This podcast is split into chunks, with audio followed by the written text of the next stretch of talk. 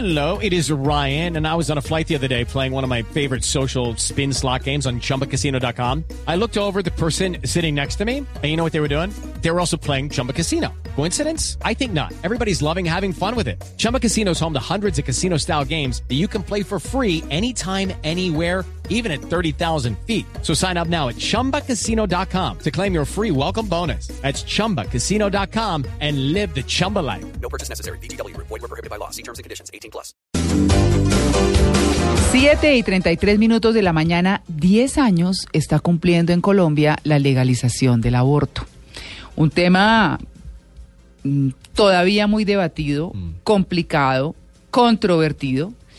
En el año 2006, hace 10, como les decía, después de todo un debate nacional y toda una documentación internacional, porque había que mirar la legislación de otros países también, se dio la sentencia y la sentencia es la C355 de 2006. Esa es la sentencia de la Corte Constitucional, donde despenaliza el aborto en tres circunstancias específicas. Recordemos cuáles son esas circunstancias. Es nuestro tema central de hoy. Primero, cuando la continuación del embarazo constituya peligro para la vida o la salud de la mujer. Segundo, cuando exista grave malformación del feto que haga inviable su vida. Y tercero, cuando el embarazo sea resultado de acceso carnal o acto sexual sin consentimiento, abusivo, inseminación artificial, transferencia de óvulo fecundado, no consentida- consentidas o de incesto. Recordemos que el incesto en el país se da muchísimo en las zonas rurales. Es cierto. y en zonas deprimidas. Así que, pues, la cosa es muy, muy complicada. La Organización Mundial de la Salud, siguiendo el acuerdo de la Asamblea General de las Naciones Unidas, dijo al respecto en 1999, hace más años todavía, que en circunstancias donde el aborto no sea ilegal, los sistemas de salud deben entrenar y equipar a los proveedores de los servicios de salud y tomar otras medidas para asegurar que los abortos sean seguros y accesibles, pues, que tengan toda la asepsia y todos los procedimientos del caso. Y en concordancia con lo anterior, con el propósito de adoptar medidas tendientes al respeto, protección y satisfacción de los derechos a la atención en salud de las mujeres, eliminar barreras que impidan el acceso a los servicios de salud de esa interrupción voluntaria del embarazo, así como también a la educación e información en el área de la salud sexual y reproductiva en condiciones de seguridad, oportunidad y calidad, el Ministerio de la Protección Social se dedicó a la tarea de introducción, expedir una serie de normas que tienen como propósito disminuir 10 los riesgos de morbilidad y mortalidad, o a 10, y proteger los derechos y la salud sexual y reproductiva de las mujeres, que en las condiciones que se mencionaron anteriormente, o sea, en tres condiciones, pues deciden interrumpir su embarazo. No es nada fácil, eh, obviamente, pues como les decía, hubo todo el análisis, toda la investigación, mucho debate desde muchos puntos de vista, especialmente religioso. ¿Y qué se han encontrado?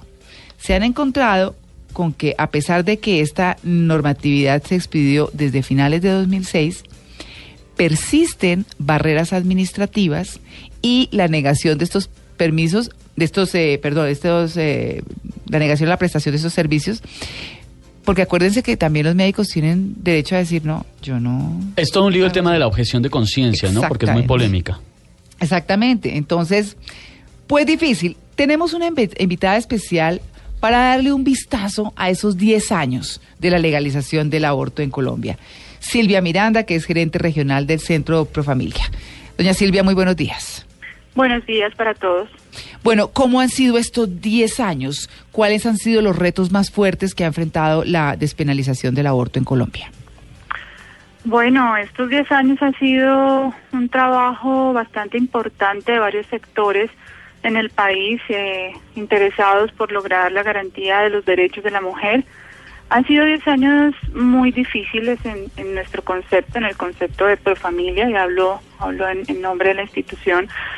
Eh, a mí me gusta un poco mostrarlo con algunos datos que, que nos ayudan a sacar conclusiones. Buenísimo. Estamos hablando que desde el año 2006 tenemos una sentencia que despenaliza el aborto, como muy bien María Clara lo acaba de mencionar, y mm, por ejemplo, en Profamilia, estos datos los estamos mostrando durante esta, esta semana, que son eh, que es pues, la semana en la que cumple los 10 años la sentencia, son los datos de Profamilia, únicamente prestación de servicios en Profamilia que como ustedes saben es una institución privada sin ánimo de lucro que tiene 35 clínicas a nivel nacional en 28 ciudades, entonces eso lo hace a uno ponerse en un escenario nacional, regional, y eh, quiero que a partir de eso saquemos algunas conclusiones. Del 2006 al 2009 pues, prestamos entre eh, más o menos 32 interrupciones voluntarias del embarazo. estamos hablando de tres años luego de la despenalización. Habíamos hecho 32 interrupciones en todo el país. Eh, en el 2010 más o menos ya íbamos en 382. En el 2015 cerramos con 6.213 eh, entonces, y pues en ese, en ese periodo entre el 2010 y el 2015 fue creciendo paulatinamente el mm. acceso a los servicios. Sí, pero, pero mire que para el 2013 el brinco fue altísimo. Claro. Para el 2015, perdón. Para el 2015 el brinco fue altísimo. En el 2013 eran 2.600, en el 2015 mm. eran 6.200. ¿Por qué se da eso? Simple y llanamente porque Profamilia entra a ser durante varios años, los últimos años, una campaña impresionante de información. Que eso era lo que exigía la ley también. Exactamente. Era muy importante que las mujeres supieran que la sentencia existe y que tiene unas causales por las cuales se puede acceder. Entonces, ¿cuál es la pregunta clave? ¿Dónde estaban las mujeres antes? Sí, claro. En los sitios clandestinos poniendo en riesgo su vida, además. Exactamente, ya, ya más adelante podremos hablar un poco de eso, qué significa acceder a un aborto clandestino en Colombia, en cualquier parte del país, para el tema de salud pública y para la seguridad de la mujer. Pero básicamente lo que uno ve es que en estos 10 años, sí, el crecimiento ha sido paulatino, es importante, pero, pero te voy a posicionar esos 6.200 abortos del 2015, mm. eh, que además, si hablamos de una cifra nacional, me da me da mucha tristeza decirlo hoy, pero vale la pena con, con la celebración de los 10 años, Decir que no hay un dato nacional de prestación de servicios de aborto es impresionante. No, lo hay. ¿Qué impresiona? Es impresionante. Porque debiera ser una cosa, discúlpeme, que por ser una una práctica, práctica nueva, eh, bueno, que tiene todos los, eh, las, eh, los objetos, pues, de los que hemos hablado, toda la razón de ser, pues, y que, y que no se tenga una medición de eso es muy complicado, porque tampoco podemos decir entonces, eh, o podemos desglosar, o usted nos dirá si desde Profamilia se puede desglosar cuántas mujeres lo hicieron, por ejemplo, por abuso sexual, cuántas lo hicieron porque iban a perder la vida, cuántas le hicieron porque el bebé venía mal, que además conocimos públicamente unos, unos casos complicadísimos de mujeres que llevaron a término el embarazo porque no les quisieron eh, practicar el aborto y esos niños igual murieron y, pues se vieron sometidas a toda esta situación tan difícil. No hay cifras que desglosen los, los, las tres problemáticas, digamos, sobre las cuales o alrededor de las cuales se aprobó el aborto. No las hay. Mm. Infortunadamente ah. tampoco hay, hay datos sobre las causales. Eh, lo que sí les puedo contar en Profamilia, por, las, por la digamos, la condición de prestación de servicios en Profamilia. Nosotros a hoy prestamos servicios hasta la semana de gestación número 12. Claro. Eh, eso significa una diferencia grande en las en las causales. Nosotros tenemos el 98% de la prestación de nuestros servicios de aborto se hace por causal salud. Eh, en una gran cantidad por causal salud mental. No las tenemos desglosadas por salud mental física y psicológica, pero por y social, pero por la la experiencia te puedo decir que la mayoría es por salud mental, pero el 98% nuestro sí es por causal salud. Ahora, ¿dónde están los datos de las mujeres violadas, las mujeres inseminadas sin consentimiento, de las mujeres con incesto no con... ¿Sabe que eso me impresiona mucho? O, con malformaciones. Claro, el tema de las mujeres inseminadas sin consentimiento, pues, eso, eso, eso, ¿dónde pasa? Impresionante. ¿Ah? Sí, eso, Pero eso pasa, pasa. Eso pasa en este país y en muchos otros lugares, por supuesto, pero estamos hablando de redes de tratas de menores, de, niños, estamos hablando de gente que hace ese tipo de prácticas para lograr, por ejemplo, tener eh, niños para poderlos comercializar, órganos, ese tipo de cosas. Es un tema muy, muy, muy, muy delicado. O sea que podemos decir que secuestran a esas mujeres hasta que tengan su bebé y luego los venden. Pasa de todo. hay historias, historias hay de todo. Hay secuestros, hay eh, en lugares donde las obligan y dicen, no, pero ella ella está consintiendo, eso es eso es eh, maternidad subrogada. No, no es así. Son mujeres que lo hacen obviamente por dinero, porque no tienen ninguna otra situación, otra condición para poder salir de la pobreza. Mil cosas están sucediendo alrededor de eso. Por supuesto, si uno saca los datos, seguro que no encontrará que esa sea la principal causa, ¿no? Pero ahí está pasando, hay mujeres que se están sometiendo a eso. Ese es un punto. Me preocupa mucho las mujeres que, se, que, que están viviendo violencia y sobre todo violencia en el marco del conflicto. O las mujeres que tienen malformaciones en las cuales muchas de ellas se detectan ya en edades gestacionales avanzadas y ni decir todas las dificultades que tienen que vivir para poder para poder acceder a un aborto cuando hay una malformación incompatible con la vida. Entonces, no hay datos. Es la gran conclusión de estos primeros 10 años. Terrible. Pero terrible me parece eso. Y todavía nos falta avanzar mucho en ese tema. Silvia, hace unas semanas el saliente fiscal Eduardo Montealegre estuvo Oiga, en el perdóneme, centro pero es que de una muestra, polémica. perdóneme, Esteban, pues que eso muestra una desidia. Pero de Oiga, un desinterés de las autoridades por hacerle seguimiento a un tema tan complejo y tan difícil. No. Claro, claro. Y, y antes de, de pasar al No. tema que, que quieren proponer, pero quisiera cerrar con algo este tema de los datos, y es que, em, pues, esto es un tema de salud pública. No, pero por favor. Claro. Y cuando ustedes ven una campaña, por ejemplo, que salió el tema del Zika, el tema de eh, cualquier infección eh, por vectores, eh, bueno, en fin, uno a los dos días ya tiene los primeros datos. En no sé dónde, por región, por municipio, por pueblo, le están diciendo a uno, hay dos casos, hay uno, hay uno sospechoso, hay uno hospitalizado, uno murió, uno, y es un seguimiento impresionante. Aquí, siendo un tema de salud pública, no lo han hecho. Eso nos hace concluir que todavía nos falta trabajar en que los tomadores de decisiones y los entes de control entiendan que esto es un tema de salud pública. Silvia, le estaba hablando hace un momento de la propuesta del eh, exfiscal Monte Alegre que le radicó a la Cámara de Representantes de despenalizar el aborto durante los primeros seis meses de gestación. En su opinión, en lo que usted conoce además, en la experiencia sobre este tema, ¿qué opina sobre este tipo de propuestas? Porque nos decía usted hasta hace un momento que hoy en día se realiza el procedimiento solo hasta las 12 semanas, si no estoy mal. Claro. Entonces, eh, según la sentencia C355, la interrupción voluntaria del aborto se puede realizar en cualquier semana del embarazo, desde la 1 hasta la 40 semana, en cualquier semana del embarazo. En eh, esas las tres- en esas tres bajo las causales. tres causales, exactamente. Eso es lo que hoy tenemos en Colombia. Una mujer a cualquier semana de embarazo, inclusive semana 40, que es la última semana, o sea, a los nueve meses de gestación, puede interrumpir. Que es cuando el feto está completamente formado, ¿no? Ya Eso es un bebé. Así es, Claro. así es, la sentencia, no, la sentencia Eso es muy polémico, ¿no? En el medio se te mete la, discusión, discusión. de que si es vida, si no es vida, cuándo es vida, cuándo no es Ahí vida. entra ¿no? una cantidad Exacto. De, de discusiones, sin embargo, esa gran discusión que, que en la que nos estamos centrando hoy, que no deberíamos estarnos centrando en el país, en la discusión de la vida, de la formación y de tal, porque esa discusión la dio la Corte Constitucional en el Ajá. 2006 y justamente por dar esa discusión fue que definieron que no había edad gestacional. Sí. Ponderaron los Ajá. derechos y prevalecen los derechos de la mujer y su autonomía reproductiva. Entonces, esa Sí. discusión que se dio en el 2006, 10 años después, todavía Claro. la estamos dando. No, aquí la edad gestacional, la Corte ya lo estableció en la sentencia, no hay límite de edad gestacional para, Así- la, para la- el aborto en las tres causales. Eh, O sea que usted estaría un poco de acuerdo con la propuesta de Monte Alegre. Entonces, ¿qué, qué dice Profamilia sobre la propuesta del exfiscal Montalegre? Profamilia apoya todas las iniciativas que vayan en pro de la defensa de los derechos de la mujer. Eso es como una primera, un primer statement que hay que hacer.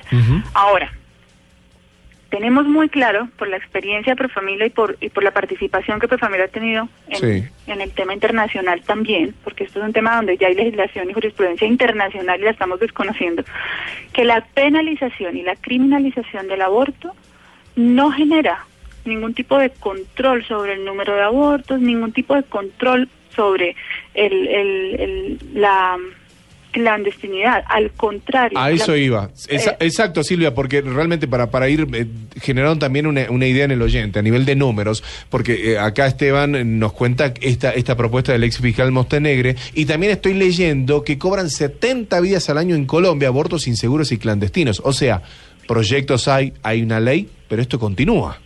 Así es. 70, a- eh, de 70 de cada 100 mil mujeres. Sí, 70 de cada Es un 100 mil. Lo que, poco pasa es, peor. lo que pasa es que esas mujeres, habrá muchas que, que lo hacen es ya porque no quieren tener el bebé y ya. Pues precisamente eso quería preguntarle. ¿Hay registros de mujeres que argumenten alguno de los tres casos que no sea comprobable, pero que simplemente buscaban una manera de acabar pues con su con su embarazo, de Interrumpirlo. interrumpirlo mejor. Y, y me sumo al dato, Silvia, de, de un lugar. Estoy leyendo un informe de perspectivas internacionales de salud sexual del Instituto eh, Gutenberg, que do- se calcula que en Colombia hay 400.000 abortos al año, de los cuales solo 3.400 se hacen de manera legal. Vale, entonces aquí, a ver, me están tocando varios puntos Sí. muy interesantes, tratemos de cerrarlos para Bueno, poder darle una idea al bárbaro. oyente eh, sobre el tema.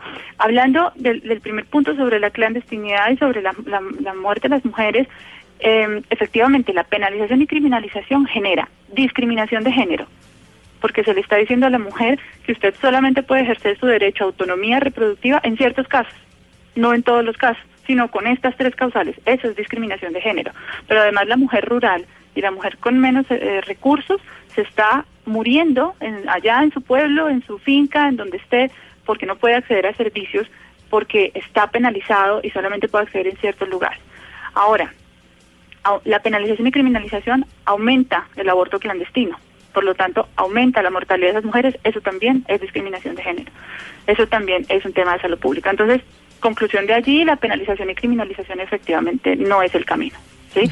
Y hay que decir algo muy claro, la liberalización de las normas y regulaciones del aborto no genera incremento de el número de abortos en el sentido de que no incentiva el aborto. Voy a aclarar algo. Sí Claro. puede generar incremento en número de abortos porque la mujer se siente más segura y más tranquila de hacerlo, pero no porque esa despenalización haga que la mujer ahora decida abortar. Es decir, si hay una ley libre sobre acceso al aborto sin ningún tipo de causal, las mujeres no por eso van a decidir abortar más.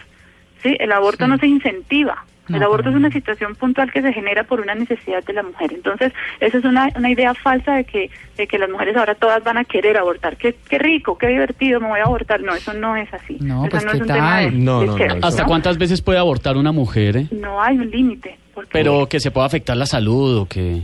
Es un mito, muy, muy ¿Es un buena mito? pregunta. Hay un mito alrededor de eso, de que la- el aborto genera infertilidad, daños eh, orgánicos, biológicos y demás. Es un mito. Un aborto, yo soy médica, soy médica cirujana y estoy pues obviamente frente al equipo de médicos de Profamilia y pues lo hacemos todo el tiempo, sabemos, tenemos estudios que un aborto bien realizado es un procedimiento sumamente sencillo que no genera esterilidad, no genera alteraciones biológicas. El problema es cuando se hace mal. Cuando se hace mal puede generar perforaciones, sangrados y esterilidad, inclusive histerectomías. Mm. Eh, entonces hay que diferenciar eso. Un aborto bien realizado con la técnica del procedimiento no genera ningún tipo de alteración biológica en la mujer. Bueno, y, y- Eso para ahí. claro, si no existen eh, cifras de mujeres, de cuántas mujeres en cada uno de los tres casos, que tres casos han querido abortar, pues menos hay cifras de los médicos que han eh, se han negado a prestar el servicio, que tienen objeción de conciencia. No, ese es un tema, es un tema también que no tiene ningún tipo de control y vigilancia en este momento y el cual Profamilia también está exigiendo. También le está exigiendo a las autoridades y los entes de vigilancia, in- inspección, vigilancia y control que lo que lo verifiquen y que lo miren y que lo sigan. ¿Por qué? Porque em, la objeción de conciencia es se puede ejercer no solamente para el aborto, la objeción de conciencia es una ley que existe en Colombia para todos los casos en los que un médico quiera ejercerla, Mm. inclusive para el servicio militar, es el, el ítem en el que más se ha trabajado la objeción de conciencia. Entonces, eh, la objeción de conciencia se puede hacer a nivel de persona, no a nivel institucional. O sea, una institución no puede decir, nosotros como clínica tal somos objetores de conciencia. No, es la persona porque se basa en sus creencias, en, su, en, en- en lo que tenga, en su bagaje que lo hace no estar o no poder realizar ese procedimiento. Entonces se puede hacer a nivel de persona. En Colombia hay objeción institucional, aunque en la ley es claro que dice que no se puede, y la hay. Claro, si no hay cifras y si no está, por ejemplo, identificado cuál es la población en edad que más eh, interrumpe su, su embarazo, ¿cómo se hace una campaña que le hable, que le toque, que funcione eh, para en pro de, de este tema? Es muy difícil. Muéstreme las campañas, ahí sí. Por ejemplo, Sí, es, es que- es a ciegas, o sea, Profamilia busca la manera de- también de prevenir los embarazos a través de las eh, campañas de prevención y de educación sexual, pero ¿ustedes están trabajando a ciegas? Estamos trabajando a ciegas y estamos trabajando desde los datos que tenemos nosotros y un- algún otro par de instituciones que conocemos y desde los datos de proyecciones. El dato que mencionaban hace un rato sobre el Instituto Guttmacher de 400 mil abortos es un dato que se hizo en un estudio del 2008. Claro. Y se exacto. proyectó, Exacto. se, fue en el 2008 y se sacaron en el 2011, Ujú. se pusieron en el 2011 y se proyectó, se dijo, bueno, en Colombia probablemente vamos a tener 400 mil abortos, pero hay estudios que hablan de 100 mil, hay estudios que habla- hablan de 300 mil, son proyecciones, pero no lo sabemos, no lo sabemos, eh, nosotros nos basamos en esas proyecciones, sin embargo, pues no, no, no lo hay, estamos navegando a ciegas. Tratamos de basarnos mucho en la literatura internacional de países que tengan condiciones similares, pero, pero pues no es lo mismo, ¿no? Mm. Y, y bueno, este tema de objeción de conciencia, Profamilia tiene médicos, tanto objetores como no objetores de conciencia, ya todos cabemos. Como todo, ¿no? Todos, claro. Es, necesario, o sea, nosotros hacemos anticoncepción, Ah. medicina general, prevención y promoción, necesitamos todo tipo de médicos, no hay ningún problema. Garantizamos que el no objetor sí siga una ruta de remisión donde garantice que la mujer en menos de cinco días, como lo dice la circular 03 de la superintendencia, pueda acceder a su aborto. En menos de cinco días tiene que estar solucionado su problema, Bueno, incluyendo todo. claro, ahí está, 10 años de la legalización del aborto sin cifras que nos digan cuántas mujeres en Colombia en realidad han abortado bajo las tres circunstancias que fueron eh, aprobadas por la Corte Constitucional. Así que vamos a ver qué dice el gobierno, el Ministerio de Salud esta semana, alrededor de esa eh, fecha, de ese, de ese aniversario, podemos decir. Sí, podríamos decir, se cumplen 10 años de, Sí. Sí, del- de la bueno, norma. eh, en, la- en la que, bueno, algo tendrá que decir, porque ¿cómo no hay control? ¿Cómo no se sabe cuántas mujeres han abortado? ¿Cómo no se sabe cuántos médicos han objetado por conciencia adelantar un procedimiento? ¿Cómo no se saben tantas cosas? Doctora Silvia Miranda, nosotros diciéndole Silvia todo el, momento- todo el tiempo y usted sí es doctora. No, ni más faltaba. Es que es de queridos. Sí. No, buena no, no, ni onda. más faltaba. Muchas gracias. Muchas gracias a usted por esa información tan valiosa y tan importante, la gerente regional del Centro Pro Familia. Un feliz día.